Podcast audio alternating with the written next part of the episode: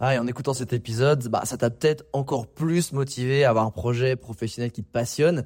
Mais le problème, c'est que tu es peut-être paumé, que tu sais pas dans quoi te lancer. Soit parce que tu aucune idée dans quoi, soit parce que justement tu as trop d'idées et tu sais pas laquelle choisir. Si c'est le cas, bah, va regarder mon workshop gratuit. Découvre ta zone de génie pour trouver ton job idéal. Avec ça, tu auras toutes les clés pour y voir beaucoup plus clair et prendre une vraie décision. Le lien dans la description, c'est à toi de jouer.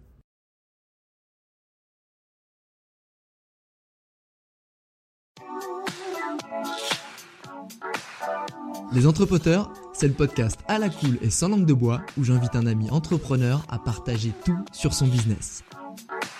Prends un café et assieds-toi avec nous pour découvrir des infos qui normalement restent entre potes. Le but de ce podcast est de te montrer l'envers du décor de l'entrepreneuriat en toute transparence et honnêteté pour t'apporter un maximum de valeur ajoutée. Ici, on te parlera de productivité, de stratégie pour booster ton business, de création, de management ou encore d'optimisation des process. Et parce qu'être entrepreneur, c'est avant tout une aventure humaine remplie d'obstacles, on te partagera aussi les frustrations et les échecs. Rejoins le cercle des entrepreneurs si tu souhaites lancer ton business, faire décoller ton chiffre d'affaires, surmonter des difficultés professionnelles ou encore gagner du temps. Je m'appelle Alex Viseo, je suis coach et conférencier en personal branding et j'aide les entrepreneurs, CEO, freelance, indépendants, sportifs et artistes à promouvoir leurs talents pour se forger une e-réputation forte qui booste leur business.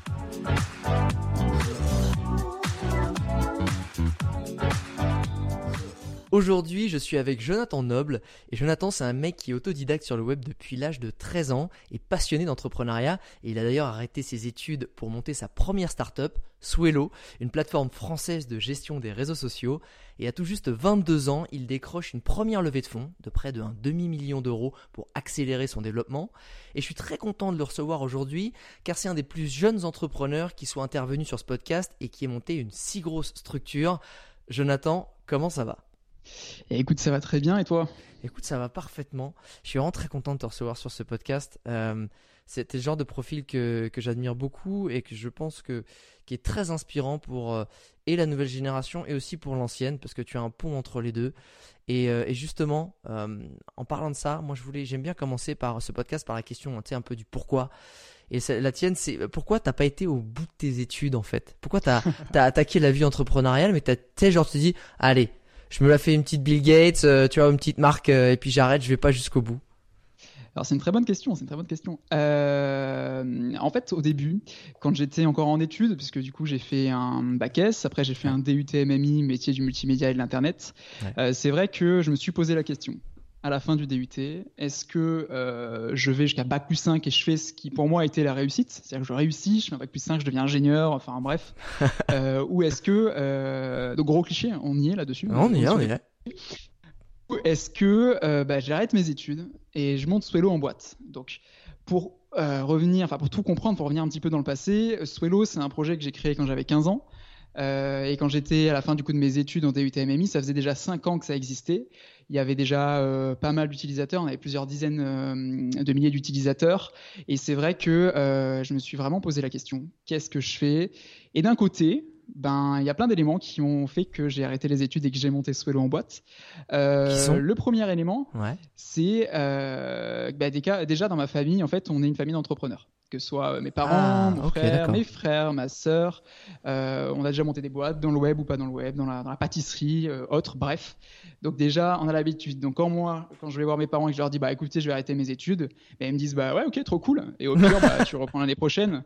Bah c'est ça, en fait. Au pire, tu reprends l'année prochaine et puis bah tu perds. T'as pas eu la pression familiale. T'as pas eu la pression familiale. Non, mais pas du tout, pas du tout. Au contraire, au contraire, c'était plus vraiment soutien à fond. à ah enfin, on a eu peur que tu ailles au bout de tes études. Tu eh nous as ben, fait peur un instant.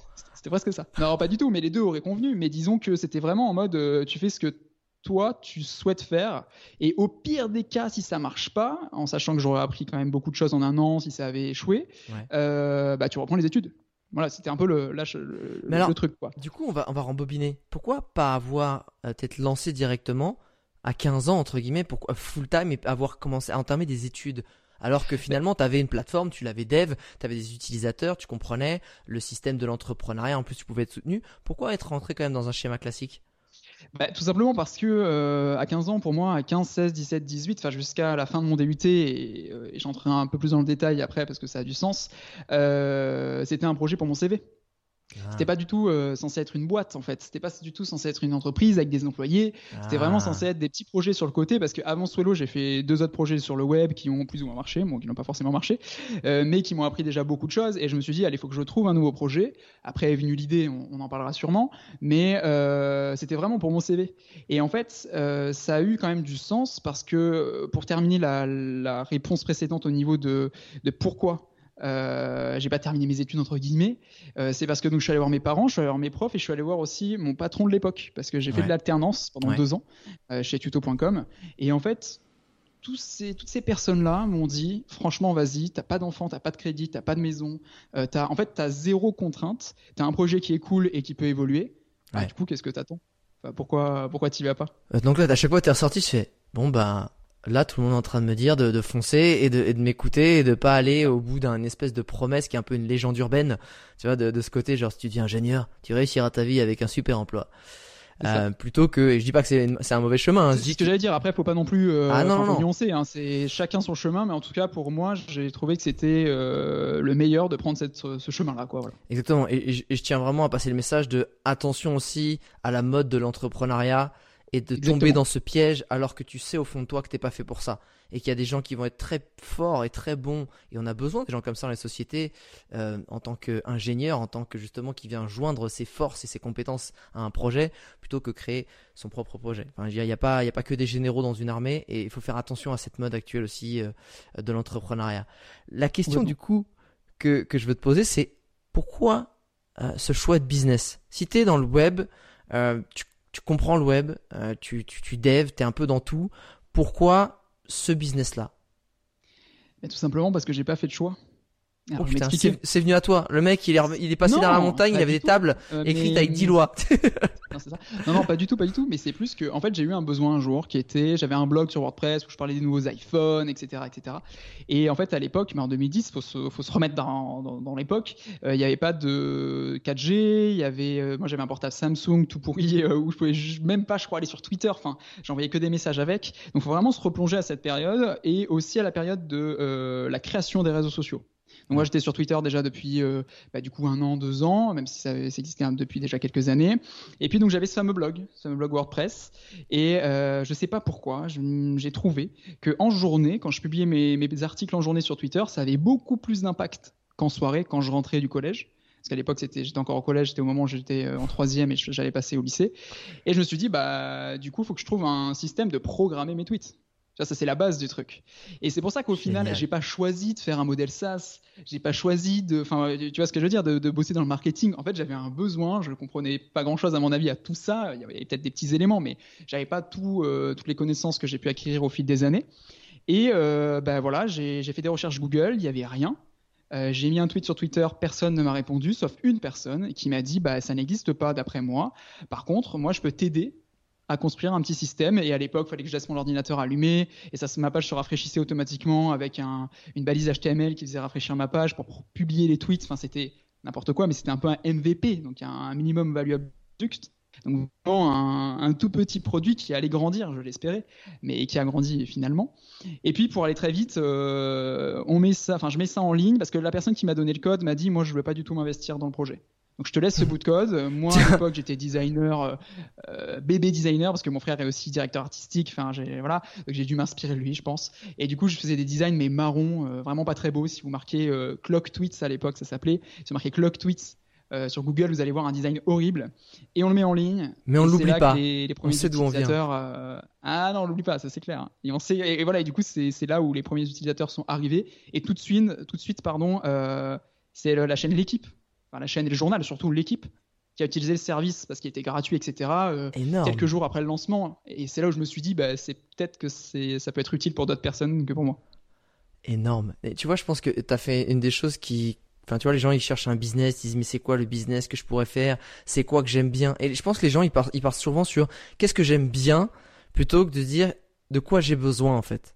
Ouais, quel est, quel est, quel est finalement le plus grand obstacle que j'ai dans mon quotidien perso ou pro que j'ai envie de résoudre et que finalement si je dois si je trouve pas de solution comme tu dis c'est que je dois pas être le seul tour du cul à avoir ce problème et du coup de vouloir répondre à cette à cette problématique là et après c'est de commencer par ton MVP ton minimum euh, euh, valuable product.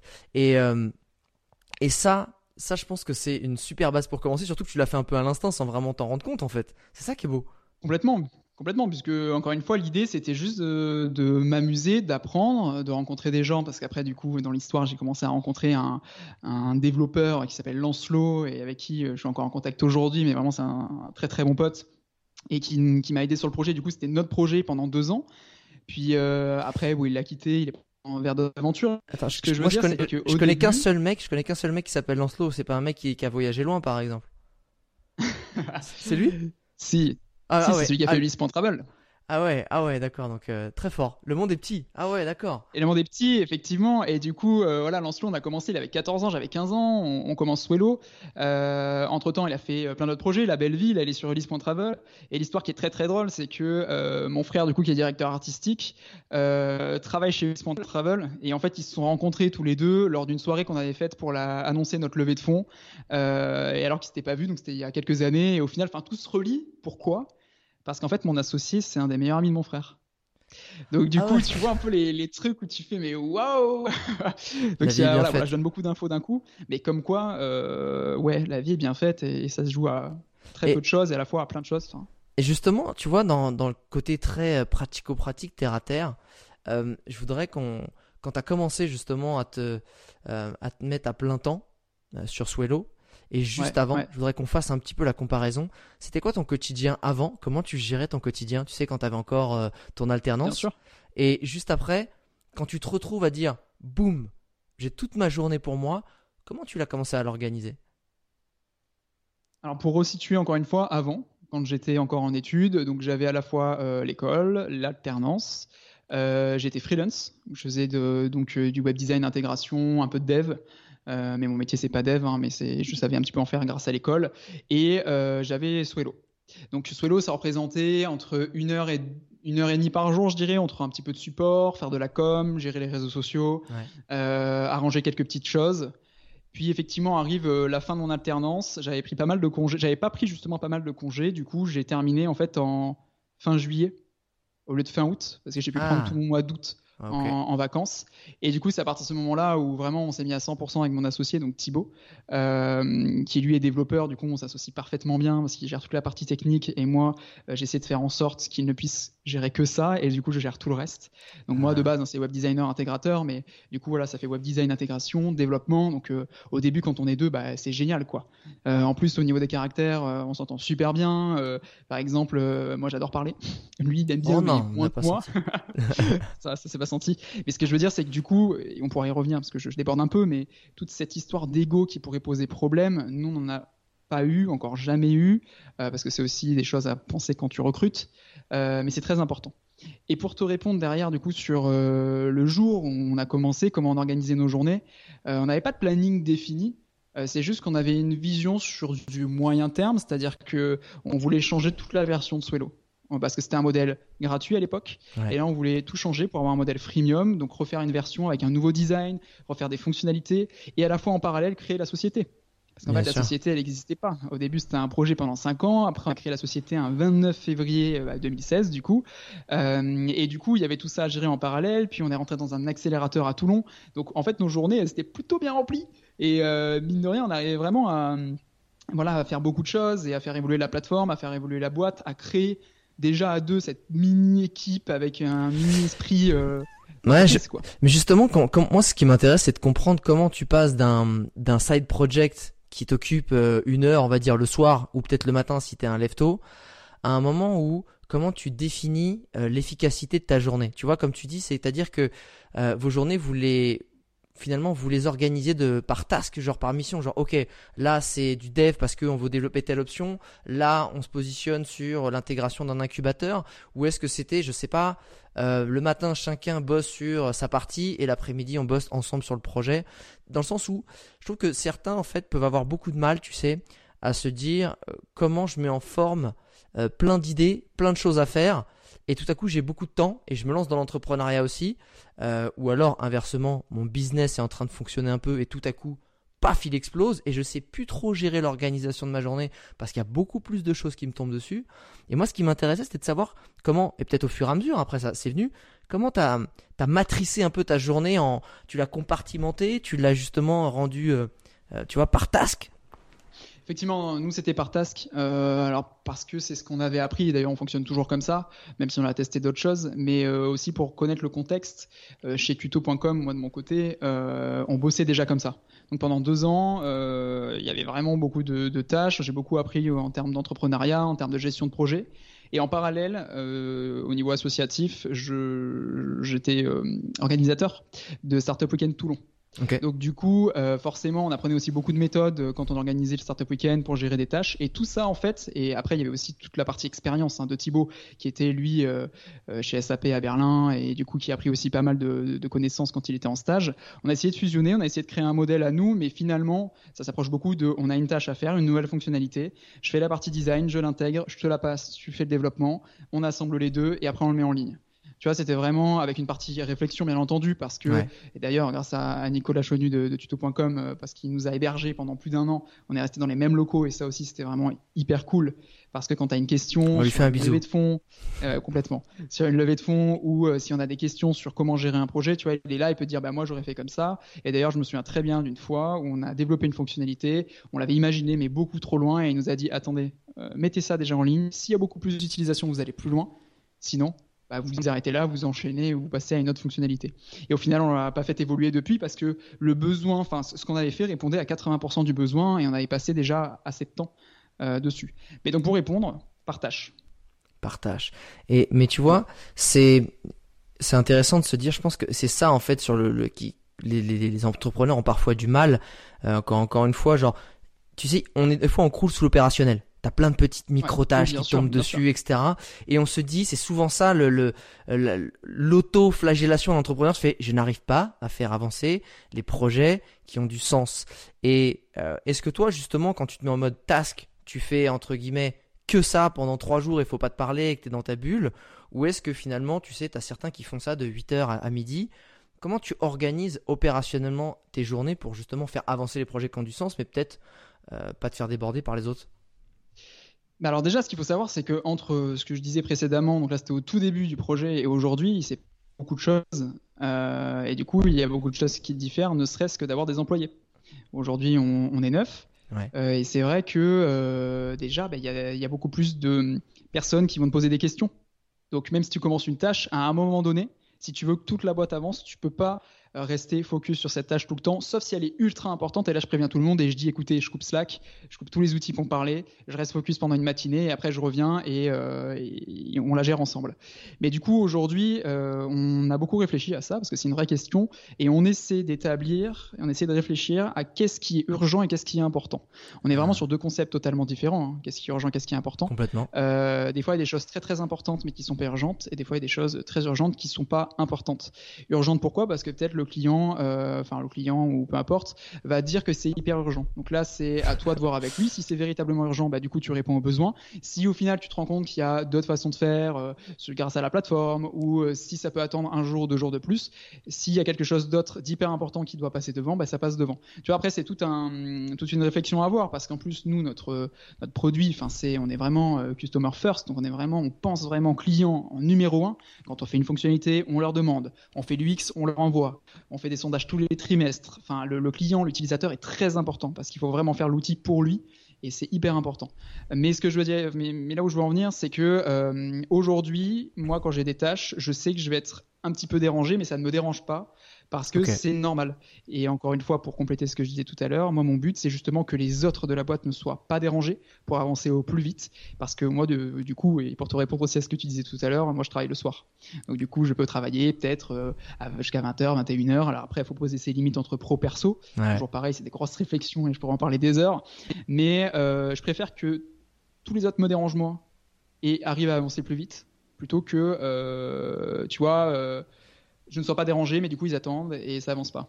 Ouais, je vois. Justement, et ça c'est, tu vois, tu dis que tu pourras en parler des heures, mais moi c'est une thématique qui me fascine aussi.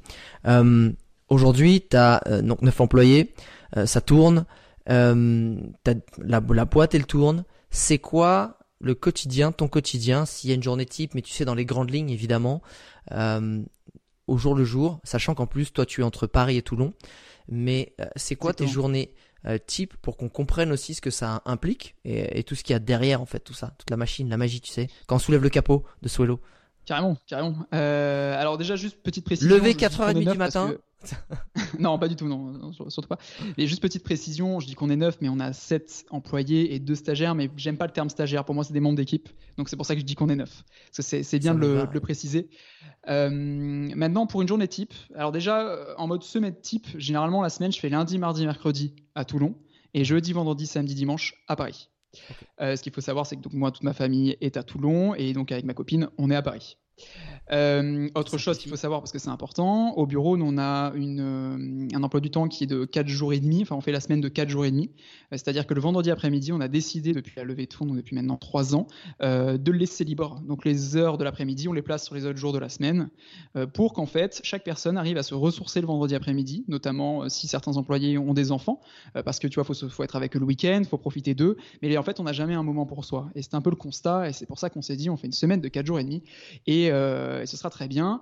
Et le vendredi, en plus, est en télétravail. Donc voilà, au moins, tu as un peu le contexte, tu vois un petit peu le- Ah. le- les choses. Ça, Après, bon. tout le reste, on est, euh, on est au bureau.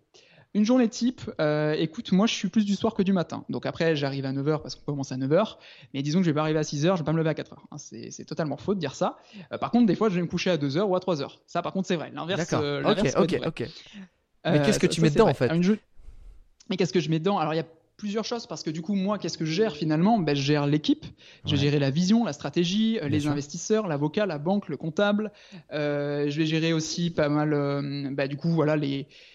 euh, comment dire les, les interviews, je vais gérer la communication avec euh, donc Eva qui gère aussi la com chez nous. Enfin, tu vois, voilà, je vais arriver le matin, je vais regarder mes mails, bon ça c'est le classique, je vais regarder les réseaux sociaux, où est-ce qu'on en est au niveau des chiffres, et puis ensuite je vais essayer de faire un point si nécessaire avec chacun, si nécessaire, parce que des fois Ouais. c'est pas nécessaire, je Mhm. sais où, où va chaque équipe, en sachant qu'on a des Trello, qu'on se fait des réunions euh, tous les lundis, euh, donc je sais très bien où en est chaque personne. Et puis si j'ai euh, fini mon tour, bah, je vais passer sur mes tâches. Donc mes tâches, ça peut être tout ce que j'ai dit précédemment, euh, en sachant que des fois, bah, j'ai aussi des mails à traiter, enfin même des fois souvent, il y a des mails à traiter, puis on a toujours des projets un peu sur le feu. Genre une nouvelle fonctionnalité qui vient d'arriver, qu'il va falloir annoncer, donc faut réfléchir à comment on va l'annoncer. Là aujourd'hui, on vient de sortir un livre blanc, euh, comment on le met en page, comment on l'annonce, est-ce qu'on fait une landing page, est-ce qu'on améliore le blog. Puis on a aussi des moments, et euh, ça on adore les prendre, des moments, donc ça c'est plus par mois, où on prend une heure avec un entrepreneur qu'on a choisi. Euh, donc là, on a pu rencontrer euh, Alan, euh, 5 euros, Ulysse.travel, bien entendu, euh, Algolia, et donc où on essaie d'apprendre aussi des autres. Et donc ça, ça fait aussi partie de, mon boulot, c'est de euh, d'organiser tout ça, de trouver les bonnes personnes en fonction de ce que ce que veulent euh, les personnes de la boîte. Donc tu vois, je peux leur demander bah, qui vous voulez voir aujourd'hui, Euh, et du coup d'aller voir euh, la personne en question, d'aller la démarcher, lui demander est-ce qu'elle veut venir. Enfin, en fait, c'est à la fois faire de l'opérationnel, Ouais. à la fois faire de la stratégie et à la fois faire du, du care. Alors j'aime pas trop, mais j'utilise plein de mots anglais alors que j'aime pas trop faire ça. Mais tu vois, de prendre soin des employés euh, tout le temps. Tu vois, faire des petits déj de temps en temps. Euh, euh, ma sœur, elle, elle fait des gâteaux, donc des fois ramener des petits gâteaux en mode surprise. Ah ouais, ah vois, ça c'est bon ça. vois, c'est un peu tout. C'est un tout. C'est extrêmement bon. C'est un tout qui fait que bah, mes journées sont bien remplies quand même. En fait, c'est intéressant de voir aujourd'hui, tu vois, comment tes journées, elles ont évolué. C'est-à-dire que, euh, alors on prend un petit peu le- la légende urbaine du t'es dans ton garage en train de développer euh, euh, ta future GAFA, et on, on va dire ça comme ça, c'est tout ce qu'on te souhaite. Et, et comment tu passes d'un quotidien où tu es ultra dans l'opérationnel et tu gères tout l'opérationnel de ta société à finalement un quotidien où tu montes en macro et qu'en fait tu es alors je vais prendre un c'est pas joli parce que c'est pas ça mais le padrino finalement tu vois qui va un peu gérer son orchestre ou alors le chef d'orchestre en fait. Et finalement tu, toi tu vas tu vas juste dire où faut aller où faut mettre l'énergie où faut mettre le son où faut mettre la percussion mais c'est pas toi qui mets directement cette percussion. Par contre si le chef d'orchestre il est pas sur le pont en permanence l'orchestre il fonctionne pas non plus. Et c'est finalement ça en fait c'est à dire que tes employés vont être toujours attentifs à ce que tu vas entre guillemets pouvoir leur euh, leur insuffler peut-être en, idées en soutien et, euh, en nouveaux en, nouvelles idées en nouvelles tasks. Mais toi tu la fais plus et je pense que euh, c'est aussi un, très gros step tu sais de déléguer et de et des nouvelles compétences en interne ça c'est un gros step comment ça s'est passé euh, chez toi là, les premières personnes que tu as employées? Et surtout qu'est-ce que tu as délégué en premier? Parce que je pense que c'est vraiment ça le plus dur dans un entrepreneur, c'est ton bébé. Et tu, tu dis toujours, ça sera moins bien fait, et en plus je vais payer pour un truc qui est moins bien fait. C'est un peu le, la, mauvaise idée qu'on a au début, tu sais. Qu'est-ce ça a été quoi toi au début? Comment t'as fait? Alors ce qu'il faut savoir déjà, pareil, hein, pour être totalement transparent, je fais encore de l'opérationnel. Okay. On va croire que, que je délègue tout. Euh, notamment d'ailleurs le, jeudi, vendredi quand je suis à Paris, si je suis là-bas, c'est pour aller voir les clients, donc faire des démos, parler avec eux. Euh, et pareil, hein, pour, euh, pour tout dire, pourquoi? Parce que la société fait que quand on rencontre le CEO, ça a beaucoup plus d'impact qu'un autre membre de l'équipe. Et nous, on l'a très bien remarqué. Et tant mieux, si ça marche comme ça, moi ça me va aussi très bien et, et c'est très très cool. Mais je veux dire déjà, jeudi, vendredi, j'ai ces parties opérationnelles. Puis encore une fois, hein, des fois, ça m'arrive même souvent de publier sur les réseaux sociaux, enfin de, Swello, euh, de réfléchir à des choses avec eux. De toute façon, l'idée c'est à ce jour encore d'être un petit peu dans l'opérationnel. Parce qu'il y a encore énormément de choses à faire, euh, d'autant plus là cette année où euh, je trouve qu'on a de plus en plus de choses à faire, mais c'est hyper, hyper cool. et du coup, donc pour te répondre, notre premier employé, euh, il s'appelle Kevin. Il est arrivé donc au moment où on a juste créé la société en stage et on l'a recruté ensuite. C'était notre premier employé, du coup vraiment CDI. Donc même mon associé n'était pas encore employé, que lui il était déjà. Euh, et c'était un développeur mobile. Ah. du coup, ça l'est toujours, mais disons qu'aujourd'hui, il sait faire beaucoup plus de choses et ça, c'est très très cool. Euh, parce qu'on l'avait pris en stage pour créer notre application mobile euh, hybride et euh, au final, bah, il est resté, ça a vraiment matché et aujourd'hui, bah, il est encore là alors que ça fait du coup, je crois, bah, du coup, c'était 2016, donc ça fait 4 ans et, et, ça a marché super bien. Donc c'est plutôt le premier employé, on l'a pas embauché pour déléguer quelque chose, mais pour avoir une nouvelle compétence qu'on n'avait pas nous en interne. Ah, intéressant. Après, hyper intéressant carrément, mais d'un côté c'est ce qui nous manquait par rapport à nos concurrents notamment. Et puis après est arrivée la levée de fonds et c'est là où on a réfléchi à quel poste on souhaite recruter par rapport à nos besoins. Et donc là, on a recruté du coup mon associé bien entendu, donc ça fait déjà deux développeurs. Ensuite, un troisième développeur parce que bah, nous, sur notre modèle, c'est vraiment hyper important les devs hein, pour que la plateforme avance. Puis ensuite, on a pris quelqu'un euh, pour du commercial et quelqu'un pour du marketing. Et c'est là où moi, de mon côté, j'ai commencé à déléguer la partie marketing, la partie commerciale, tout en continuant à être dans l'opérationnel, parce qu'aujourd'hui, vraiment, euh, on peut pas se permettre, enfin, je peux pas me permettre, moi, d'être là et dire, ok, ça c'est bien, ça c'est pas bien, enfin, d'être que sur de la stratégie. Il faut aussi que je sois sur de l'opérationnel. Hmm, j'aurais pas fait comme ça. le truc horrible. C'est pas possible. Non, mais en plus, c'est pas dans mon caractère, et on en parlait récemment avec euh, Thibaut, justement, et c'est vrai que je sais pas si un jour ça arrivera, ça, parce qu'au final, on, on aime en fait bosser sur, de l'opérationnel. Alors peut-être de moins en moins, ça ok. Et d'ailleurs c'est déjà le cas par rapport au tout début. Mais euh, voilà. Tu vois, on revient justement sur les débuts et sur le recrutement. Ça a été quoi les, les erreurs que tu as faites au début? Tu dis putain, tu vois aujourd'hui avec du recul, tu dis ça on aurait dû faire autrement ou ça on aurait pu faire mieux. Euh, dans les premières les premiers mois pardon les premières années ça a été quoi selon toi avec un peu de recul les erreurs? Alors je vais un peu te décevoir peut-être, parce que j'ai pas de réponse à cette question. On me la pose hein, très souvent. Euh, ah merde, ça veut dire que ma question est nulle et bateau. Non, pas du tout, pas du tout. Mais c'est vrai que c'est une question qu'on pose beaucoup, et moi-même, hein, à des, à des entrepreneurs, pardon, parce que donc notre mentor euh, Mathilde Lerouzic, euh, elle nous avait déjà dit quelque chose au tout début qui était je peux pas vous apprendre à réussir, mais je peux vous donner toutes les leçons pour éviter les échecs. Et, euh, et c'est totalement vrai, c'est-à-dire qu'elle nous a dit déjà pas mal de choses pour éviter de faire des erreurs. Comme quoi après, on en a fait attention, hein, et on en fait toujours et on en fera toujours. Ça c'est, bah, en fait, c'est ce qu'on appelle un humain. Euh, c'est juste que euh, pour moi, je, ne referai rien. Si on est là ah. aujourd'hui, c'est parce qu'on a fait ces erreurs. Donc du coup, ça sert à rien de refaire le monde. Justement, regardons l'avenir et euh, on est parti. Quoi. Tu vois, on a plus le temps de. Et, et, du coup, et vous avez donné quoi comme comme conseil pour éviter bah, les erreurs, on va dire? C'était pas forcément des conseils où tu vois, euh, on fait un rendez-vous avec elle, elle nous dit voilà, il y a ça, ça, ça, ça, ça qu'il faut éviter. C'était plus face à des situations. Il y a des situations euh, auxquelles on a dû faire face. Tu vois, je pense notamment un jour, on a créé donc euh, le plan freemium. Donc, ça veut dire qu'on est passé de full gratuit à un plan gratuit et de plans payants. et en fait, dans le plan gratuit, on l'avait énormément amélioré par rapport à avant. La seule chose qu'on avait changé, c'était le nombre de postes programmables via la plateforme. Avant, il était illimité. Là, comme on est passé sur des plans payants, on l'avait limité à 40 postes par mois. Et après, si tu prenais les abonnements au-dessus, c'était illimité. Mais il fallait aussi qu'on mette un peu de valeur dans nos plans, sinon bah, ça ne servait à rien. quoi. Et en fait, euh, on a fait une erreur, mais je suis content de l'avoir faite, comme toutes les erreurs, encore une fois. Euh, c'est qu'on l'a fait, et je ne sais pas pourquoi on, on était trop la tête dans le guidon, on n'a prévenu personne. Donc du coup, nos utilisateurs le lendemain, ils sont, ils ont fait, je comprends pas, je peux plus rien programmer, je comprends pas. Donc on a eu des, des mails où en plus ce matin-là, je me souviens, on était fatigué parce qu'on avait bossé jusqu'à très tard la nuit pour faire la mise en prod justement de la version payante avec tout ce qui allait autour. Et on avait reçu un mail qui était euh, euh, la course à l'argent ne m'intéresse pas, si c'est ça, je pars, euh, bonne journée, tu vois. Mais un mail un peu plus explicite, mais c'est ce que j'ai retenu moi. Et je me souviens que j'avais pris vraiment personnellement, alors que pas du tout, tu vois. Mais l'erreur, elle vient pas de, de lui, hein, pas du tout elle vient de nous, tu vois. Elle vient de nous qui avons mal communiqué, voire pas communiqué. Donc ce qu'on a fait, c'est qu'on a, on est revenu en arrière. On a préparé pendant 2-3 euh, jours la communication. On a recommuniqué. Les gens ont compris, ils nous ont dit yes, trop bien, courage, ça va être trop cool, bonne aventure. Et là, ils ont compris. Et c'est juste, tu vois, c'est pour ça que j'aurais rien refait. Parce que sans ça, peut-être qu'aujourd'hui, on referait des erreurs à, à mettre en prod des features sans prévenir personne et à faire des changements sans prévenir personne.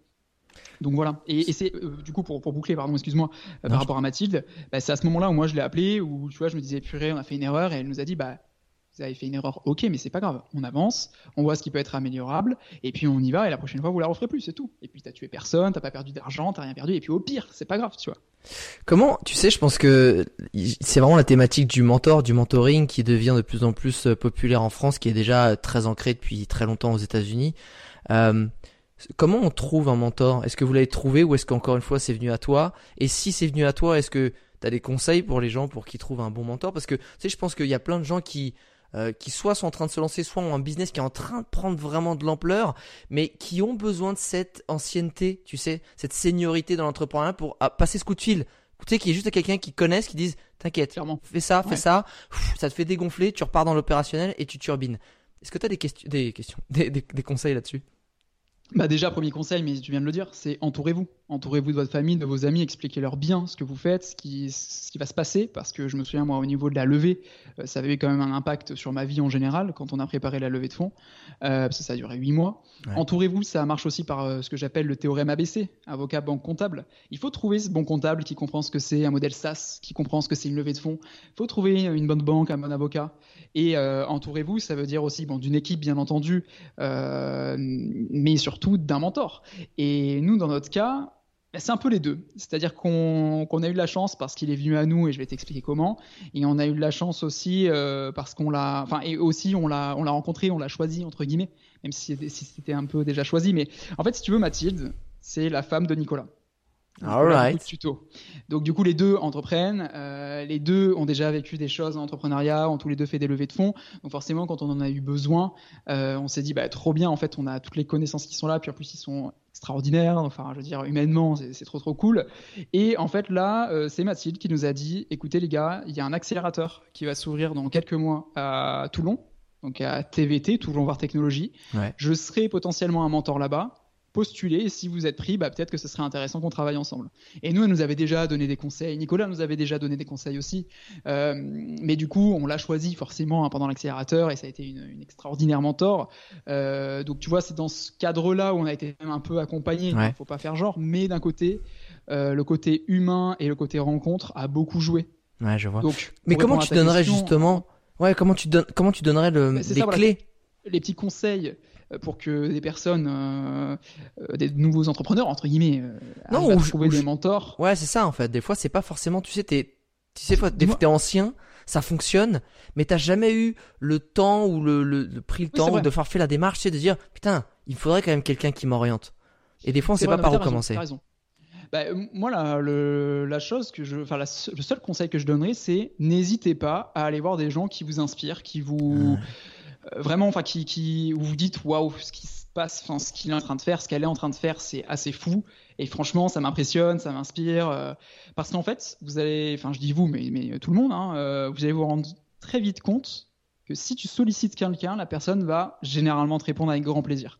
Et c'est un exemple vraiment concret que je peux, que je peux donner avec justement les, ce qu'on appelle les Swallow Monthly Meetings. Donc c'est ce que je disais tout à l'heure, où chaque mois on rencontre un entrepreneur. Ouais. Euh, Alan, moi je connaissais personne chez Alan, c'est juste qu'on l'a détecté parce qu'on adorait cette boîte, on adorait les valeurs. Du coup, je suis allé sur LinkedIn, je lui ai envoyé un message, il nous a dit OK, et il est venu pendant euh, une demi-heure, trois quarts d'heure pour nous parler. Bah, c'est un peu la, la, même chose en fait. C'est que euh, si vous avez besoin de conseils, n'hésitez pas, vous n'allez pas déranger les gens, et au pire, si vous dérangez les gens, ils vont vous dire bah, là tu me déranges ou euh, on se rappelle plus tard ou autre chose. Et après, bah, c'est aussi des rencontres, c'est-à-dire des rencontres de vie où tu vas euh, parler avec d'autres entrepreneurs et eux-mêmes peuvent devenir euh, tes mentors sans le savoir. Tu vois, moi j'ai toujours l'exemple de Joseph Ayoub et Oriane que j'adore, qui ont monté le, projet Mieux que des fleurs.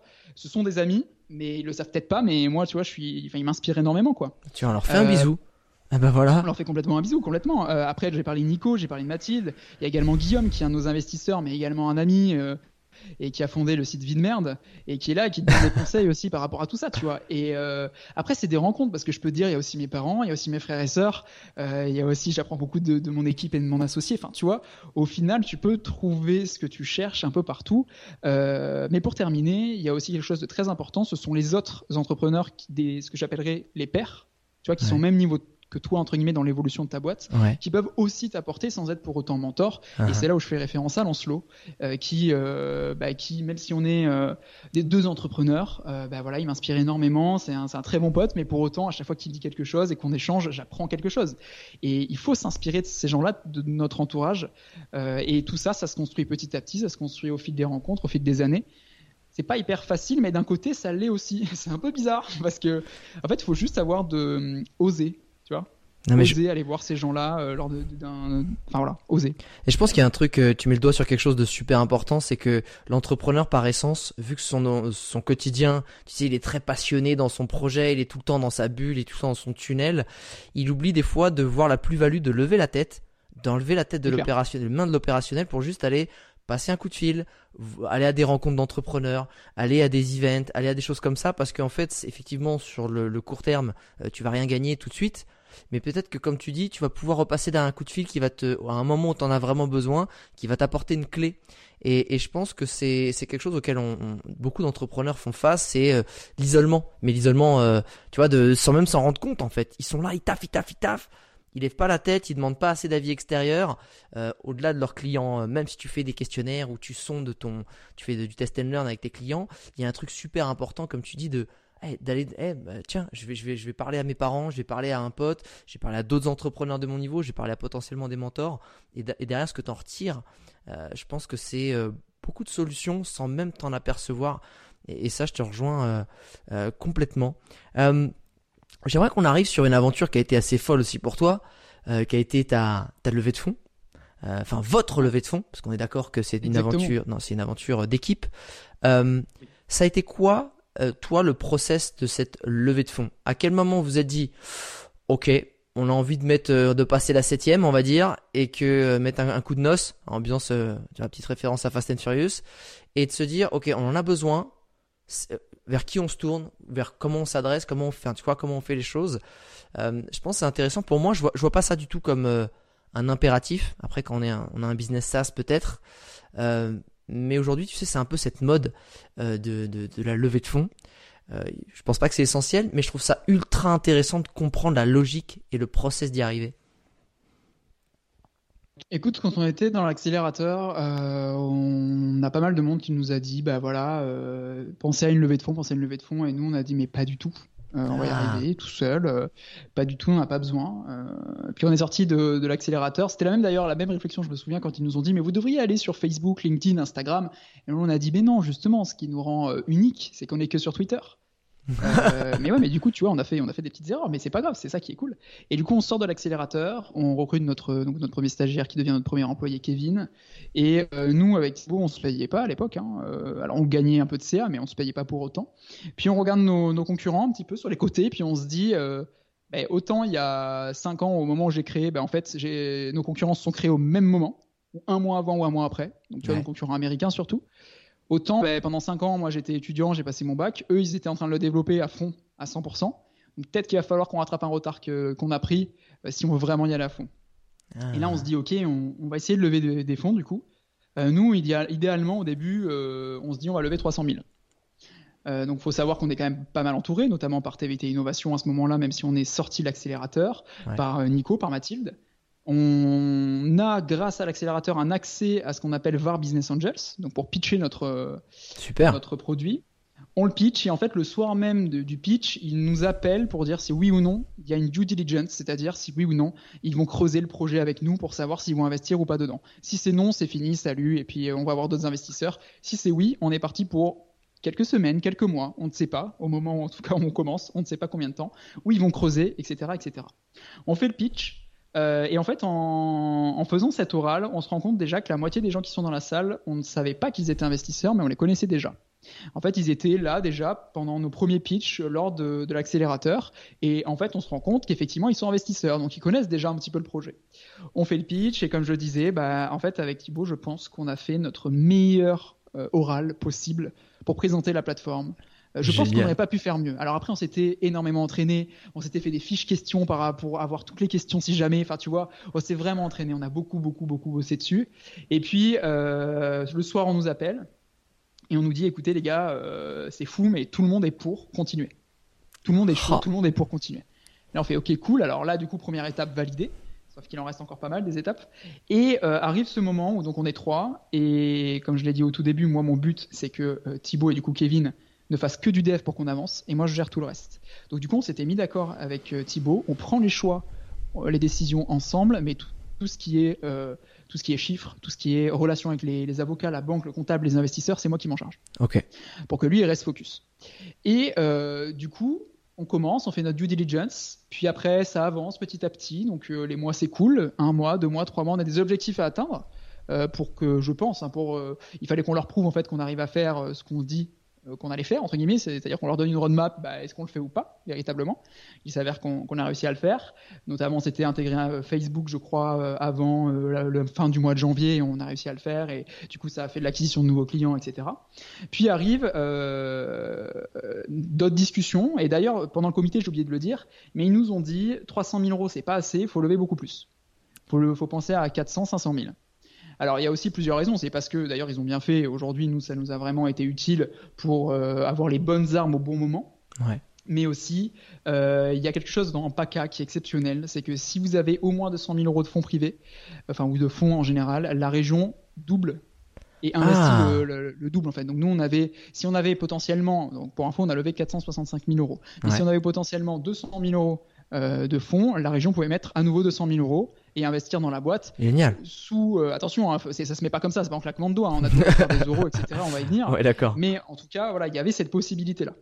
Et donc on continue, on continue. La région rentre en compte et là on prépare du coup le nouveau pitch face à la région, donc la région PACA, pour savoir si oui ou non ils vont, ils vont investir ou pas, en sachant que nous on avait déjà validé les business angels. Euh, le Crédit Agricole, donc c'est un fonds d'investissement qui s'appelle Créazur, qui est dans, le sud également.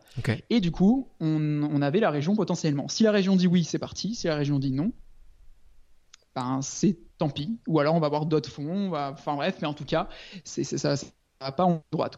On fait ce fameux pitch et puis on apprend euh, quelques jours, je crois, après que c'est bon. Alors on, l'avait bien senti quand même, hein, faut pas, voilà, mais que c'est bon. Et juste après, on reçoit un autre appel où on, mange avec d'autres investisseurs que je connaissais moi de l'époque. Euh, ces investisseurs rencontrent Thibaut à ce repas et après le repas, ils nous disent bah écoutez, nous aussi on est ultra chaud, euh, on vous suit. Et donc au final, aujourd'hui, on a quatre fonds d'investissement. On a pas qu'un investissement, on a Créazur, le fonds de Crédit Agricole, on a VAR Business Angels et on a Olbia Invest, qui est un fonds d'investissement de la ville d'hier. Enfin, pas de la ville d'hier, c'est pas la ville qui met, mais ils habitent ailleurs, quoi. voilà, ils sont basés à hier, à côté de Toulon. Et donc on fait cette levée de fonds. On sent en mai que ça va être oui, euh, parce que ce qu'il faut savoir lors d'une levée de fonds, c'est que c'est à l'entrepreneur aussi de donner son timing. Parce que euh, l'intérêt des investisseurs, euh, c'est quoi? C'est de voir si le projet va fonctionner. Plus ils ont de temps, plus ils peuvent voir si oui ou non ils vont investir. Donc le but aussi, c'est euh, de jouer à voilà, tout ça. C'est leur donner assez d'éléments pour qu'ils comprennent la boîte, pour qu'ils aient vraiment tous les éléments en toute transparence. Et ça, c'est très important, la transparence, il faut rien cacher. et d'un côté, toi, te dire, bah, il faut vraiment qu'on avance pour pusher, parce que c'est le moment. Quoi. Si on le fait pas maintenant, si c'est dans deux mois, peut-être qu'on aura loupé le, le coche. Et donc en mai, on sait normalement que tout va bien se passer et qu'on va signer en juin. Et donc là, on lance nos recrutements avec trois CDI qu'on recherche. Donc j'en parlais tout à l'heure, un développeur, quelqu'un marketing et un commercial. Et le 1er juin, on signe à Marseille. D'ailleurs, euh, c'était très drôle. Enfin, ces moments-là, euh, enfin, tous ces moments-là, nous, c'est très drôle. Euh, mais bon, c'était, un moment encore exceptionnel, unique, où on avait un stylo, on a tout signé. Enfin, c'était, c'était vraiment très drôle. À l'ancienne, avec le Mont Blanc et tout. avec le Mont Blanc, c'était un bic, c'était un bic. Mais on a. C'est ça qu'on aime. Ambiance startup. ça comptait, ça comptait très très bien. Et puis, enfin, ça comptait déjà énormément pour nous. Et puis après, pour la petite histoire pendant ce mois-ci, là, entre mai et juin, il y a un journaliste qui m'appelle parce qu'il a vu notre projet quelque part. Et ce journaliste, c'est euh, le rédacteur en chef de la partie éco des échos, la partie startup des échos, et qui ah. nous dit bah, écoutez, si vous faites un gros, une levée de fonds, euh, moi je suis chaud pour en parler en première page euh, sur les échos. Par contre, on veut l'exclusivité. Bah, bien sûr, il n'y a aucun problème, on va dire ok. ça tombe bien, il y avait plein de journaux qui voulaient nous en parler, mais ce sera à vous. Ok, d'accord. C'est ça, c'est ça, c'est ça. Et donc du coup, on prépare tout en amont, une grosse campagne de com. Euh, et le 27 juin, on invite tout l'écosystème toulonnais, donc il y avait une centaine de personnes, à venir dans un lieu à côté de Toulon, donc à Olioul, où on annonce la nouvelle équipe, la levée de fonds et notre changement de nom. Parce qu'à l'époque, on s'appelait Clock Tweets, et donc on a viré en Swello le soir de la levée. Et du coup, le matin, le 27 matin, dans le journal, dans les échos, bam, euh, Swello, enfin à l'époque c'était Clock Tweets devient Swello, élève près de 500 000 euros puisqu'on a levé 465 000. Et puis après le soir on fait la soirée. Après il y a toute la presse locale qui s'en empare un petit peu. On a aussi un peu de national. Au final ça fait un très bon coup de com. Euh, et là on commence vraiment à vraiment euh, créer une vraie culture d'entreprise, justement avoir les bureaux où on reste encore un peu chez Tuto avant d'avoir les nôtres, là où on est aujourd'hui. Mais il y a tout qui se crée, il y a plein de réflexions à avoir, c'est magique, c'est génial. Et donc pour conclure sur la levée de fonds, euh, moi, ce que je peux dire, c'est que c'est quelque chose de très très fort, de très très cool, en sachant qu'on n'a pas été accompagné par un cabinet ou quoi que ce soit. On l'a fait vraiment nous-mêmes de A à ah, Z. C'est juste qu'on a été accompagné notamment par nos mentors, notamment Mathilde, Nico euh, et, aussi TVT. Enfin, il s'appelle Cyril, la personne euh, qui gérait ça aussi à TVT avec nous. Et puis, ce qu'il faut retenir, c'est que c'est épuisant. C'est rigolo. Tu vois, c'est ça que j'allais te dire, c'est que euh, tu vois, tu nous racontes ça. En plus, c'est une belle histoire et, en plus, en plus, c'est très bien terminé. Donc ça, c'est cool. C'est pas toujours le cas. Euh, de façon pragmatique, euh, dans ton day to day, ça, enfin, tu vois comment ça, ça te prend combien de temps à partir du moment où tu mets le pied dans l'engrenage dans ta journée? C'est genre, c'est deux heures par jour, c'est une demi-journée par jour, c'est une demi-heure un peu tous les jours, mais pendant huit mois? Ouais, c'est un petit peu tous les jours. alors peut-être pas une demi-heure, mais peut-être une heure, deux heures tous les jours. Ah Alors vous allez dire mais qu'est-ce qu'on fait finalement? Il y a beaucoup de documents, il y a beaucoup de discussions, il y a beaucoup de euh, aussi de fonctionnalités. Alors ouais, du coup j'ai un peu tout inclus en même temps, mais des fonctionnalités qu'il faut développer pour arriver et pour montrer qu'on sait le faire. Donc c'est vraiment tout un ensemble, beaucoup de réflexions. Euh, est-ce qu'on va y arriver Beaucoup de doutes. Euh, avoir son avocat aussi avec le pacte, parce que bah, moi j'y connaissais rien. Qu'est-ce que c'est qu'un pacte? Enfin tu vois, et il est grand en plus ce pacte, donc faut tout expliquer. et donc avoir aussi l'avocat un dimanche à 22 h au téléphone à propos de ça. et donc c'est là où je veux en venir, c'est que si on voit les photos cette fameuse soirée. Euh, ma mère me le dit encore la dernière fois que j'en ai parlé. Mais euh, j'étais ultra fatigué, quoi. J'étais euh, peut-être pas au bout du rouleau, mais c'est vrai qu'après avoir pris une semaine off c'était génial. Euh, et d'ailleurs, ça m'a appris beaucoup de choses et ça va peut-être permettre aussi de passer sur euh, un sujet dont je voulais te parler tout à l'heure, euh, qui est qu'aujourd'hui, je n'ai plus du tout de notification sur mon téléphone et qu'il y a eu aussi un déclic à ce moment-là où, à partir de la levée, moi, je voulais plus du tout être dérangé. C'est moi qui décide et pas le téléphone qui m'embête parce que ça pouvait être n'importe quand. Et là aussi, la dernière chose que je veux dire, c'est que ça peut avoir un impact sur ses proches. C'est pour ça qu'il faut prévenir quand on fait une levée de fonds parce que des fois on peut être pas très agréable ou des fois on peut être fatigué surtout en fait c'est surtout ça et aussi même au niveau euh, personnel. Euh, tu vois, quand, euh, enfin, moi j'étais en couple, au final, bah, ça s'est arrêté à ce moment-là.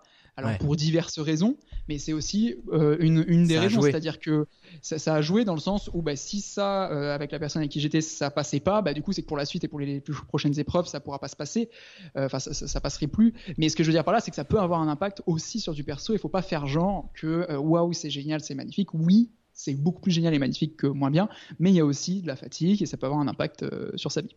Ça, je suis, je suis entièrement d'accord. Et on a tendance à voir souvent euh, les chiffres en première page de l'écho et on oublie un peu tout ce qui, tout ce qu'il y a derrière, tous les sacrifices en termes de temps, euh, en termes d'implication émotionnelle et psychologique. Parce qu'en plus, c'est pas.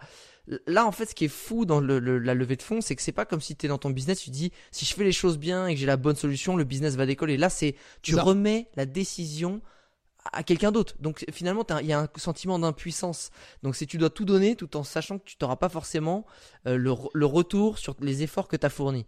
Et c'est pas... il y a ça, il y a ça, pardon, pardon. Il y, a ça, mais après, il faut pas oublier et garder en tête dans ces moments-là que si ça échoue, faut trouver aussi une solution. Donc tu vois, faut pas non plus que s'en remettre à la levée de fonds. Et d'ailleurs, c'est ce que tu rappelais tout à, à l'heure. Euh, une levée de fonds, c'est très bien, ça peut booster, et moi, j'en suis extrêmement fier de ce qu'on a fait de ce qu'on tous les jours. Et en plus, nos investisseurs sont adorables et puis ils sont tout le temps là pour nous. Si on Enfin, franchement, j'ai déjà entendu des entrepreneurs qui, qui m'ont dit que certains de nos investisseurs ils s'entendaient pas bien avec eux. Nous, c'est génial. Voilà, j'ai aucun euh, quelque chose, il y a rien de mauvais, c'est génial. Mais ce qu'il faut rappeler, c'est que la levée de fonds n'est pas indispensable. Et il faut pas oublier aussi, levée de fonds ou pas. Mais ça, c'est mon avis. Je sais qu'il y a d'autres entrepreneurs peut-être qui le partagent moins. Il euh, bah, faut être rentable. C'est-à-dire qu'à un moment donné, ok, c'est bien euh, d'avoir de l'argent ou pas, enfin d'avoir un, apport fort, et ça peut beaucoup aider, attention, hein, nous ça nous a vraiment aidé, mais à un moment donné, il va pas falloir penser rentabilité. Je suis, entièrement d'accord, et surtout que dans la tech, c'est un peu le pendant de je fais grossir, je fais grossir, je fais une levée de fonds, je fais une plus grosse levée de fonds, je fais grossir, je fais ça. grossir. Et en fait, je ferai de l'argent, euh, non pas dans mon, dans mon quotidien ou dans mon CA mensuel, mais quand je revendrai par rapport à mon potentiel, etc. Et euh, c'est vrai que c'est deux écoles dans l'entrepreneuriat. Hein. Tu le côté où, bah, en fait, moi, je vais monter un business qui me rapporte euh, tout de suite et je veux avoir la pleine possession de ma société, etc. Et tu la vision aussi très, bah, je monte entre guillemets un empire, je monte une aventure et pour ça, ben, euh, on peut pas être tout seul. Pour ça, il faut des budgets supplémentaires. Et je pense pas qu'il y ait une meilleure école. Faut juste se dire qu'est-ce qui te correspond le plus. C'est c'est quoi finalement la vision que tu as de ton aventure entrepreneuriale. Et du coup, tu vas utiliser les leviers, les outils qui te correspondent le plus. Et justement, en par- Exactement ce que j'allais dire. et, et- et tu vois, en, en, en parlant d'outils, on va parler réseaux sociaux, ça tombe bien, c'est dans ton ADN, c'est dans ton, dans ton core business.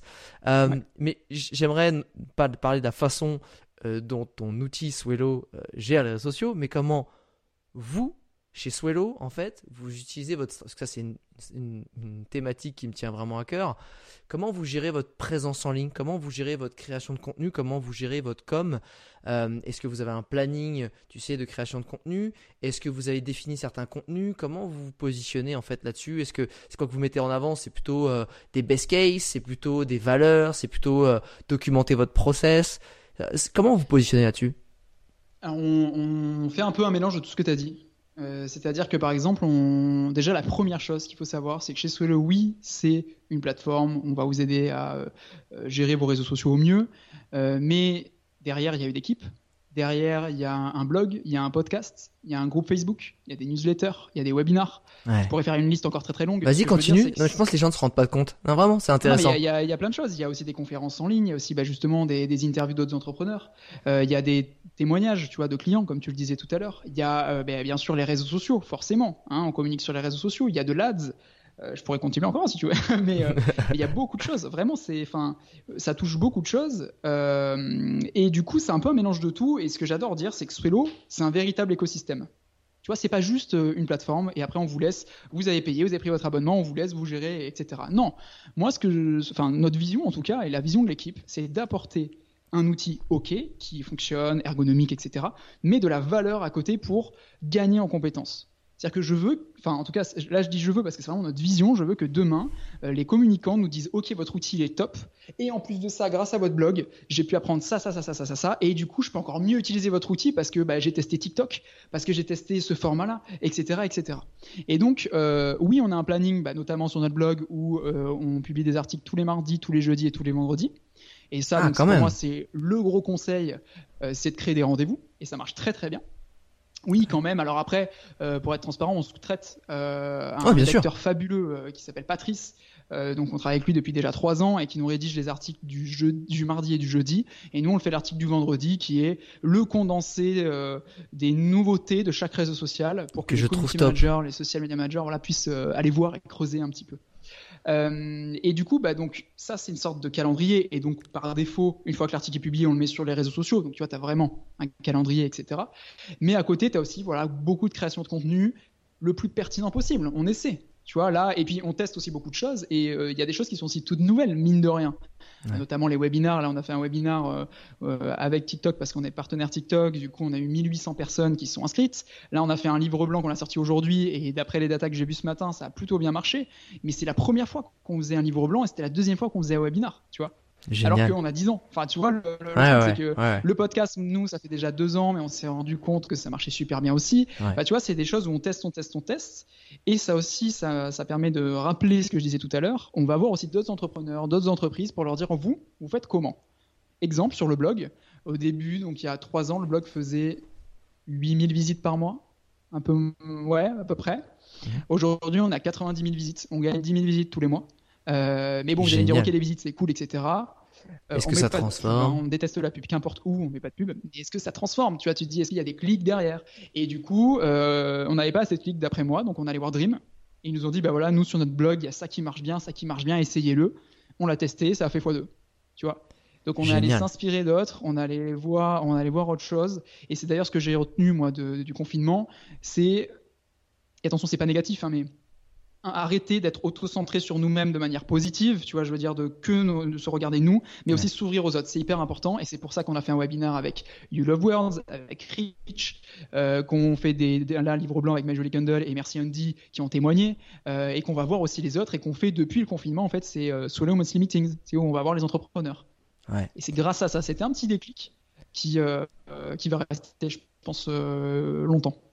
Je pense c'est euh, ça, ça rejoint ce qu'on se disait, c'est vraiment s'entourer déjà un pour recevoir des conseils, mais aussi deux pour euh, développer son business parce que euh, euh, surtout quand tu vas voir des gens où t'es pas dans le même cœur business, bah en fait c'est super intéressant de se dire bah mec de toute façon t'es pas mon concurrent direct, je peux te filer plein de conseils, tu vas m'en filer plein et et on, et on, grand, et on grandit ensemble et en fait ça fait du bien aussi de se confier. Tu sais genre des fois quand tu sais que t'es pas, tu files pas une astuce à ton concurrent direct, t'es content de dire ah, tiens, on a trouvé ça et tout, euh, ça marche super bien. Et en général, ce qui se passe, c'est quand tu donnes, bah tu reçois derrière en fait. Ah bah écoute, nous c'est marrant parce que nous, on a trouvé ça, ça, ça, tu vois. Et, euh, et je pense que ça marche très bien dans, dans la situation que tu, tu viens de citer. Et Vu que moi les réseaux sociaux ça, m'intéresse aussi beaucoup, j'ai deux questions. La première ça va être comment tu structures en interne euh, la création de contenu. Donc un, on sait que sur la rédac, ben ça c'est classique, on fait appel à un rédac externe qui qui vous connaît, qui connaît vos guidelines, qui connaît vos valeurs, qui donc lui on le garde. C'est un peu, il fait partie de la team tout en restant freelance. Comment le reste Comment le reste Est-ce que vous avez un content manager? Est-ce que vous avez un, un CM Est-ce que vous avez plusieurs postes? Est-ce que chacun s'occupe un peu? Comment c'est c'est organisé en interne la création de contenu? Alors pour euh, donner le contexte, aujourd'hui donc on, on, est neuf, donc deux stagiaires, donc on a trois développeurs trois business développeurs, quelqu'un qui va faire, donc Eva qui va faire le marketing et du support, euh, Axel qui est en UX UI, et puis après il y a moi. Donc du coup ah. déjà voilà au moins vous voyez un peu comment comment ça se fait. Euh, ce que j'ai oublié de dire tout à l'heure effectivement au niveau des réseaux sociaux, c'est qu'aussi on se sert beaucoup de, de nous. C'est-à-dire que dès qu'il y a une nouvelle feature, euh, tous les bizdev et, euh, et moi-même, on va publier sur les réseaux sociaux cette nouveauté, ce nouveau livre blanc. Et c'est ça aussi, je pense que ça fait aussi partie, notamment sur LinkedIn, ça marche très bien chez nous. LinkedIn, c'est euh, notre canal principal, je pense, je dirais, d'acquisition avec la prospection. et du coup, voilà, c'est très important et, et on l'utilise beaucoup. Pour répondre à ta question, c'est un peu de la, de la co-création. C'est-à-dire que on va créer une fonctionnalité, on va essayer de la faire tester par euh, notre équipe avant de la faire tester à nos utilisateurs, dont Eva, qui va commencer à créer du contenu. Moi, en parallèle, je vais également, également pardon, créer du contenu, euh, si c'est un screen ou si c'est peut-être euh, des points forts que j'ai identifiés et qu'elle a identifié aussi. Donc, on se fait des petits points pour savoir qu'est-ce qu'on met en avant vraiment. Et une fois que c'est fait, on va créer plein de contenus différents. C'est-à-dire, on va écrire un texte qui sera repris un peu partout, mais qu'on va un peu moduler en fonction du réseau social ou du support. Parce qu'à chaque fois, quand on sort une nouvelle fonctionnalité, c'est newsletter, Headway. Alors Headway, c'est un système qui permet, c'est une sorte de, backlog, donc euh, pour prendre un mot français, c'est une sorte de, liste de toutes les sorties de fonctionnalités euh, pour que nos utilisateurs soient au courant au fil de l'eau. Et s'ils veulent remonter euh, avant pour savoir en juin ce qui s'est passé ou en janvier ce qui s'est passé, ils peuvent. Voilà. Donc on fait newsletter, Headway, les messages pour les réseaux sociaux autant pro, donc pour Swello partout, que perso. Où là, c'est nous en perso, ceux de la boîte qui veulent en parler, ils peuvent en parler. Euh, et ensuite, après, on publie. Alors, des fois, on fait des articles de blog, des fois, euh, on va en parler euh, en faisant un live sur Facebook, parce que ça, ça marche aussi très bien de notre côté, une vidéo ou autre. Mais voilà, au final, ça part vraiment d'une concertation où on, a, on met en forme ce, contenu et on prend vraiment les mots-clés, les, les éléments clés qu'on veut donner pour que les utilisateurs l'utilisent. Et puis après, ben, on décline en fonction de tous les supports qu'on a. Chambé. Je, je, en fait, ce que j'aime bien, c'est que euh, c'est une participation multiple et transverse en fait euh, de toute l'équipe sur les réseaux sociaux. En fait, c'est, on est super fier d'un nouveau produit, d'une nouvelle fonctionnalité. chacun apporte sa pierre à l'édifice pour en parler, pour le diffuser et pour construire finalement sa, sa notoriété au niveau de soit des clients existants, soit d'une des clients potentiels. Est-ce que tu aurais, et, ça, on, va après, on finit sur ce réseau, euh, enfin sur ce volet réseaux sociaux, euh, des, petits, parce que justement, euh, toi, tu, tu, es, tu es de l'ADN dans des réseaux sociaux. Tu es même avant, puisque tu les programmes. c'est ta plateforme, c'est ton business model. c'est quoi les best practices j'ai envie de dire, des, réseaux sociaux qui sont vraiment en train d'exploser? Donc on va se concentrer sur LinkedIn et sur TikTok. Euh, je pense que les autres sont assez poncés. Euh, est-ce que tu as des best practices qui, te viennent comme ça? Uniquement sur LinkedIn et TikTok? Après, si tu as envie d'aller plus loin, avec grand plaisir. juste premier, je pense que quelque chose de, très important que nous on a pu tester, tester, retester et qui marche sur tous les réseaux sociaux, c'est créer des rendez-vous. C'est-à-dire, tous les lundis, vous voulez publier quelque chose, que ce soit une marque, une boîte, un indépendant, bref, peu importe. Un humain euh, adore les rendez-vous parce que tu sais qu'à 20h50 à l'époque, il y avait ton émission favorite à la télé. Euh, tu, tu, savais que c'était 20h50. Bon, maintenant, c'est 21h10. Mais bon, c'est autre chose. Mais tu vois ce que je veux dire? C'était vraiment. On connaît l'heure. On connaît l'heure. Qu'importe le programme, on connaît le rendez-vous. Euh, bah là, c'est pareil. Et c'est d'ailleurs, nous, on a remarqué, hein, avant, on publiait un peu par-ci par-là, sur le blog notamment. Maintenant on a vraiment créé des jours, ça marche beaucoup mieux. Et ça, ça marche pour tous les réseaux sociaux. Maintenant, si je dois donner quelques petits conseils sur LinkedIn, quelques petits conseils sur TikTok, euh, déjà LinkedIn, ce qu'il faut savoir, c'est que pour moi, c'est encore, mais du coup un peu avec TikTok maintenant, l'un des seuls réseaux sociaux restants. Alors, je vais m'expliquer parce que là, ça fait un peu bizarre. Ah, j'adore les phrases comme ça, les phrases intrigantes, tu sais, un, peu, super clivant, tu vois, j'aime bien. Genre, mais de quoi il parle, mais n'importe quoi. ah, mais déjà, qu'est-ce qu'un réseau social? Qu'est-ce tu vois, dans le réseau social, t'as social. Sauf que avant, quand on était sur Facebook, quand tu likais, imagine si on était en ami, si on avait été en ami, euh, dès que tu likais quelque chose, moi je voyais que tu avais liké cette chose. Aujourd'hui, c'est la même chose, mais en dessous, je vois marqué sponsorisé. Ce qui sous-entend quoi? C'est que euh, si tu ne suis pas la personne et si la personne ne met pas de budget, alors tu verras jamais son post si c'est vraiment du sponsor pour euh, faire de la notoriété, etc. Sur LinkedIn, la grosse force, c'est que si tu commentes, si tu likes, si tu as une interaction avec le contenu de la personne, ton réseau, une partie de ton réseau va voir le contenu que tu as liké, que tu as commenté. Et ça, vous pouvez le voir en haut. Hein. Des fois, c'est marqué euh, telle et telle personne ont liké ceci. Et c'est vrai que pour moi, c'est un peu l'essence du réseau social. C'est social, c'est-à-dire que dès que quelqu'un a une action, une interaction sociale avec quelqu'un d'autre, eh bien son réseau le voit. Et c'est vrai que ça a énormément d'importance. D'ailleurs, exemple extrêmement concret et actuel, puisque c'est ce que j'ai publié ce matin à 11h. Pour notre livre blanc, euh, j'ai demandé, mais explicitement, si vous voulez le livre blanc, je vous le passe en message privé, mais il faut que vous commentiez pour que l'algorithme LinkedIn me permette d'avoir beaucoup plus de vues que si je vous avais mis le lien directement. Euh, il y a énormément de monde qui font ça, hein, ça marche très bien, etc. Et eh ben là, on l'a fait, mais je l'ai fait aussi en toute transparence parce que je vais, je vais t'avouer, hein, euh, la vérité, je déteste les gens qui font ça. J'aime pas, mais je le fais. Ben, là, je l'ai marqué. J'ai marqué, c'est la première fois que je le fais parce que je veux aussi m'amuser un peu sur l'algo euh, LinkedIn parce que je il sais vient de changer encore plus. Ah, il vient de changer en plus. Il vient de changer il y a trois semaines. Il évolue de toute façon. Mais du coup, comme je sais comment il fonctionne, après de nombreux tests, bah go, euh, allons-y. Enfin, tu vois, on va pas, euh, voilà. Donc du coup, euh, LinkedIn, j'aime beaucoup grâce à ça. Et après des petites astuces, ben, vous connaissez peut-être ou pas les pods. C'est quelque chose que je n'aime pas.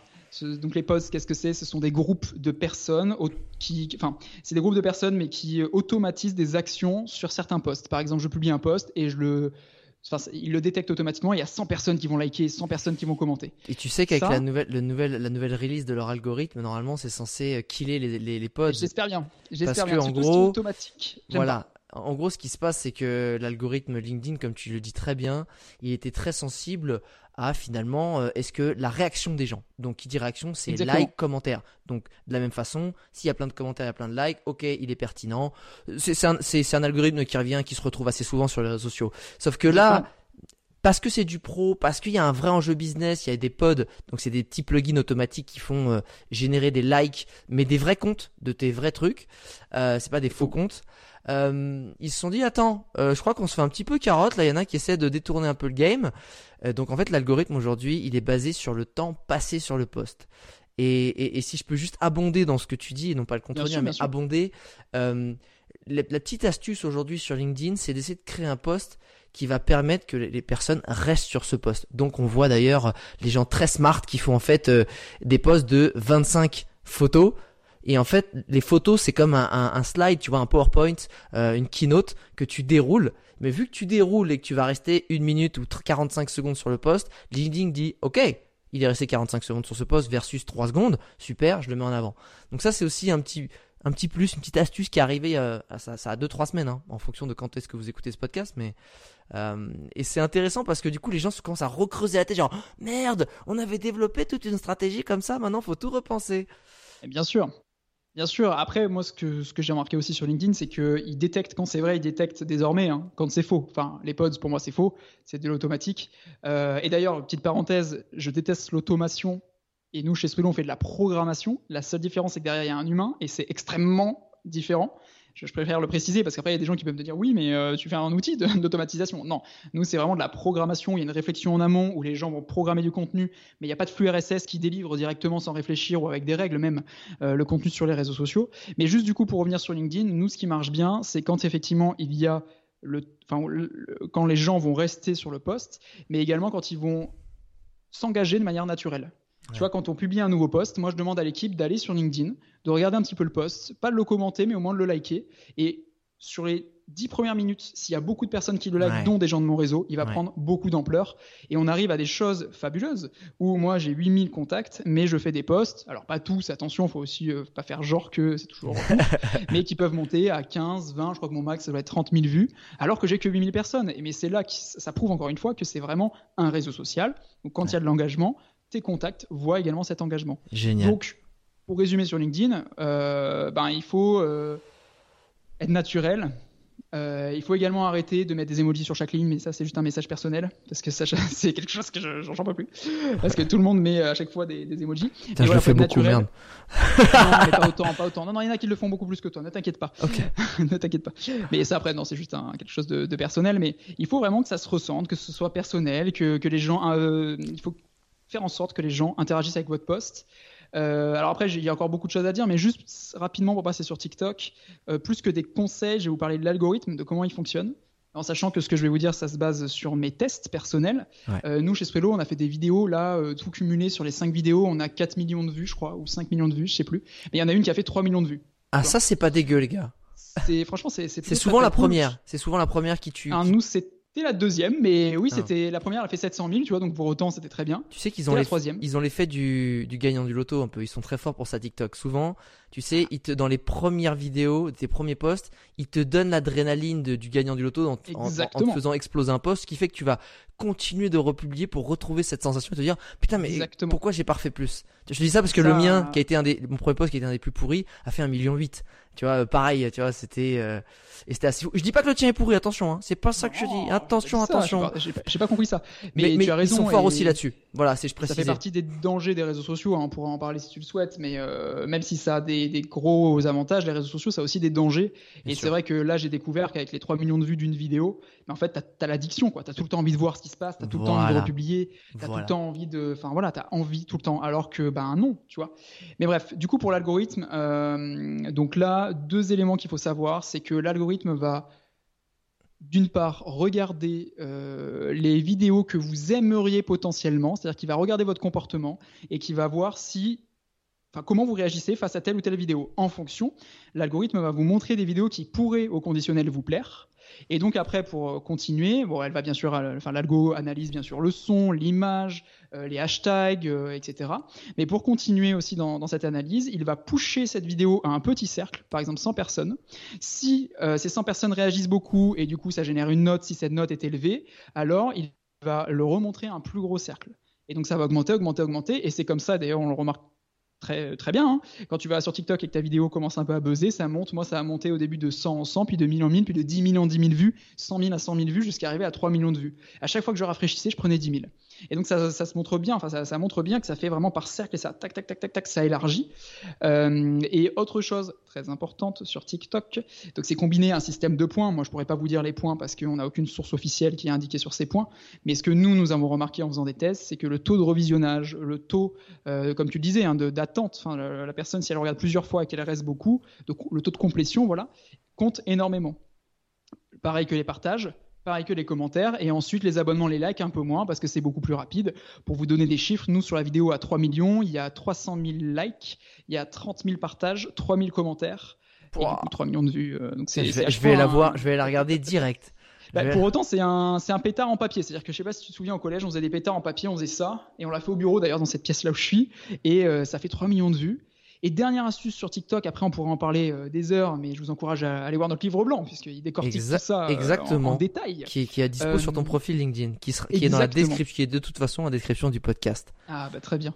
Et donc du coup, le dernier conseil, parce que ça c'est aussi important, même deux conseils, il faut savoir que sur TikTok, il y a aujourd'hui beaucoup plus de personnes qui ont plus de 20 ans que moins de 20 ans. Alors que tout le monde pense qu'il n'y a que des personnes assez jeunes, eh bien détrompez-vous.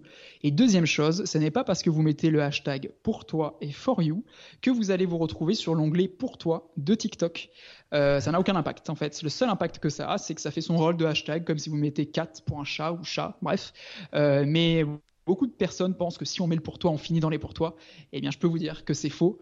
Euh, c'est pas vrai. je pense que c'est bien la légende urbaine, faut faut la casser, mais c'est euh, c'est exactement ça sur TikTok. Euh, c'est en fait c'est quand tu, tu décrivais l'algorithme, je trouve que c'est un des algorithmes les plus puissants. Ils me font flipper parce qu'en fait, ce qui est puissant sur TikTok, c'est que par défaut, sur ton feed, t'as un feed pour toi et t'as pas ton feed abonnement.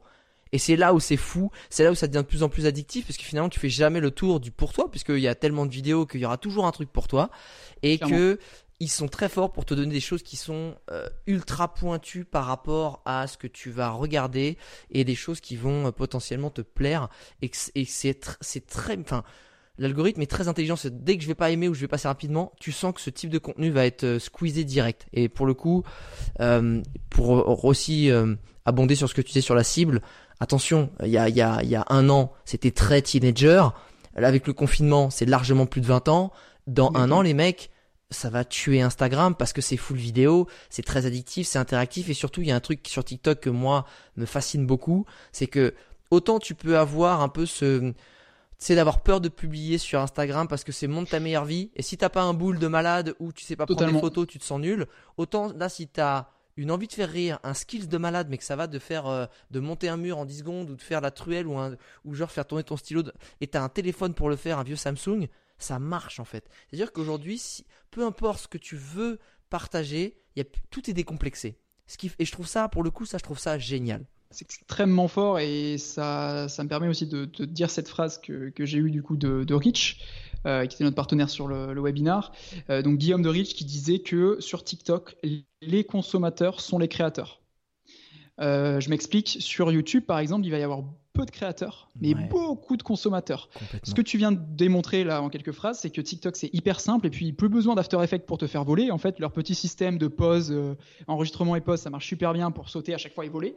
Euh, et du coup, les consommateurs qui se disent sur d'autres réseaux sociaux, je n'ai pas les compétences, je trouve ça pas bien, euh, j'ai honte, etc. Bah, sur TikTok, sont hyper décomplexés et du coup deviennent créateurs et peuvent exploser à tout moment. Et c'est ça aussi la force de l'algorithme, c'est que ça permet de propulser des gens euh, sur le devant de la scène entre guillemets avec une ou deux vidéos et ça permet aussi de rebattre un petit peu les cartes. C'est-à-dire que sur les autres réseaux sociaux, on a pratiquement tout le temps les mêmes influenceurs. Clairement.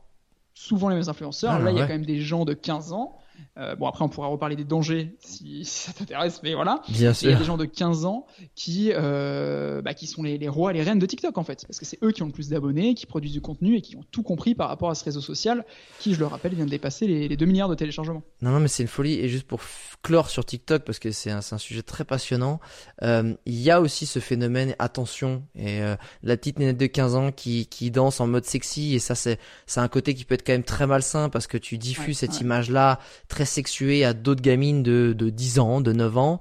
Par contre, euh, et moi justement, j'essayais d'exploiter, de chercher ce qui se faisait sur des domaines qui à la base n'ont rien à voir avec TikTok, qui est l'entrepreneuriat, euh, qui est l'investissement, euh, qui va être du trading par exemple. Et en fait, t'as énormément de gens qui créent des trucs super smart et tu te retrouves avec des contenus de 30 secondes qui ont la même presque valeur que des vidéos que t'aurais en, sur YouTube en 9 minutes. Sauf que là, les mecs, ils ont pas le temps et ils te balancent l'info. Donc après, c'est moins creusé, évidemment, on le sait. Mais il y a, pour moi, le réseau social, ça reste toujours la même chose. C'est un outil. Avec un marteau, tu, soit tu plantes des clous, tu construis une maison, soit tu casses des vitres.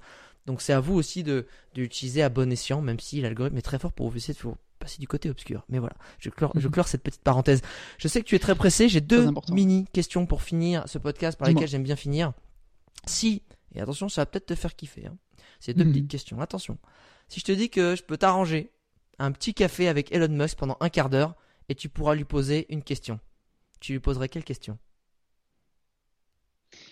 Pas facile ça comme question. Et, d'un côté, je vais aussi euh, peut-être décevoir certains. même si je, trouve que ce qu'Elon Musk. Non, c'est pas que je l'aime pas, mais même si je trouve que ce qu'Elon Musk euh, fait euh, est très très très intéressant et des fois même fou. C'est pas forcément ma, tu vois, mon, mon rêve de, de, boire un café avec lui. Si j'en ai l'occasion, ça avec grand plaisir et je pense que j'apprendrai énormément de choses.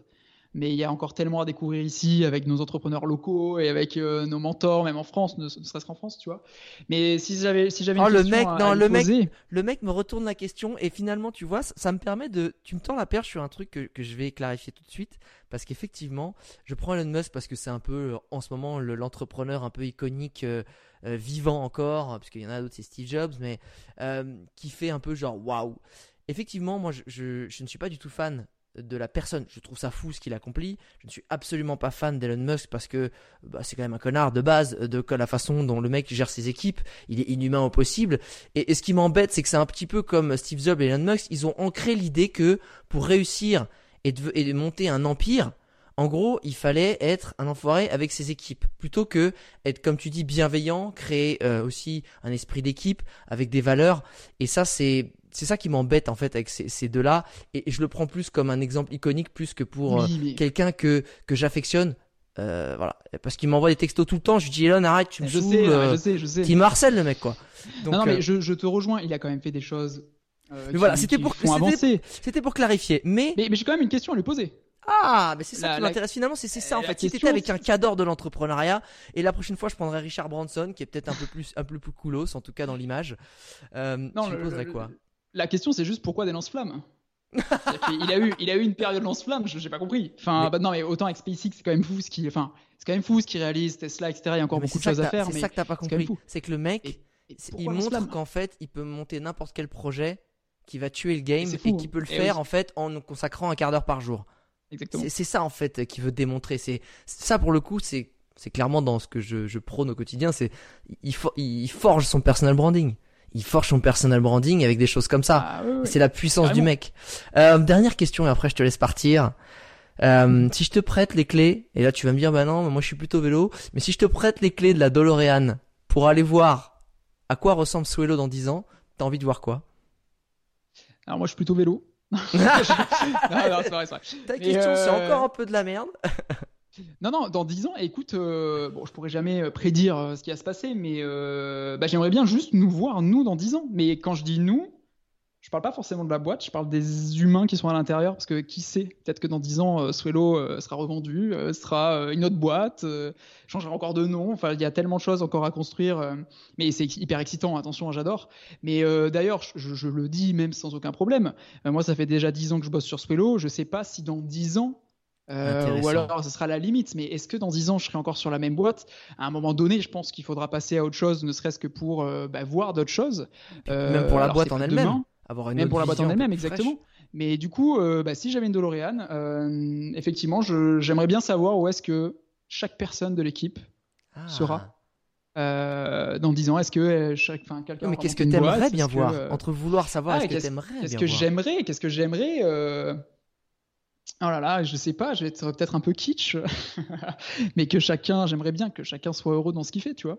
Parce que c'est vraiment, enfin, j'en ai pas forcément parlé euh, tout au long du podcast, mais quelque chose, une de nos valeurs chez Swello, euh, et qui est importante aussi sur l'outil, c'est qu'on fait tout avec amour, et surtout on fait tout avec euh, un petit peu, tu vois, de, sympathie.